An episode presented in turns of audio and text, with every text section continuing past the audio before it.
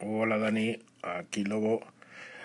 Oye, he oído el podcast de Miguel Ángel y me ha dejado ojo plático. Un tema muy, muy... mm, no sé qué decir, sí, interesante no, pero muy alucinante.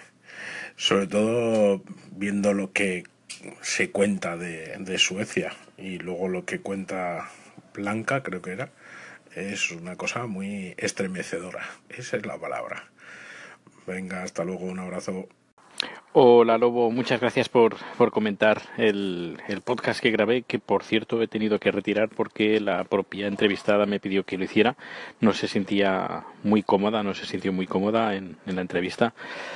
Vamos a intentar, intentaré eh, quedar otro día para grabar porque creo que la historia merece la pena. No sé si alguien que me está escuchando también ha escuchado la entrevista.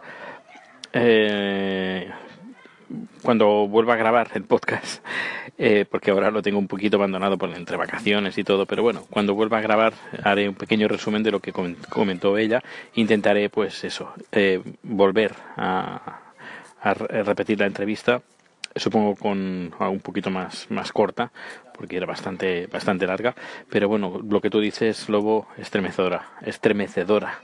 Sí, sí, la verdad es que sí. Bueno, pues, pues nada, sigo aquí haciendo una barbacoa, que dentro de un rato volveré a grabar hablando de barbacoas, pero bueno, de momento lo dejo, de momento lo dejo aquí. Hasta ahora. Bueno, ya estoy aquí de nuevo. Uh, quería comentar una cosa curiosa y es que a veces no valoramos lo que tenemos. Bueno, muchas veces no valoramos lo que tenemos. Yo, por ejemplo, viviendo en España, que tenía una, una casa con jardín, etcétera, etcétera, y, y, en España, que hace bastante tiempo, durante buen, buen, buen tiempo, buena temperatura para hacer barbacoas, pues a lo mejor hice en los, no sé, los cuatro años que estuve viviendo ahí, en esa casa, a lo mejor hice dos o tres barbacoas. En cambio aquí es rara la semana que no hago más de tres, sobre todo ahora que estoy en vacaciones y que tengo, tengo tiempo. Eh, y disfruto un montón las barbacoas, pero muchísimo, invitando amigos, amigas, familiares, de chat, etcétera. Y en cambio, en, en España, teniéndolo ahí, eh, que podía hacerlo cada día si quisiera, pues no, no, pues no, no sé, no lo valoraba. En cambio ahora, pues lo valoro un montón. Es eh, cuando llega el buen tiempo, pues hacer las barbacoas y todo, que y además es un tiempo bastante limitado. Es no solo por el buen clima, entre comillas, sino a veces hace buen clima, pero, eh, o está, bueno, buen clima, buena temperatura, que otras, esta es otra cosa, temperatura y clima. Eh, a veces puede dar que hace buen, buena temperatura, pero está lloviendo o está muy nublado o hace viento. Es decir, que no todos los días funcionan. En cambio, en España las horas de sol que tenemos y de, de, buen tiempo pues es mucho más alto eh, en comparación con Suecia.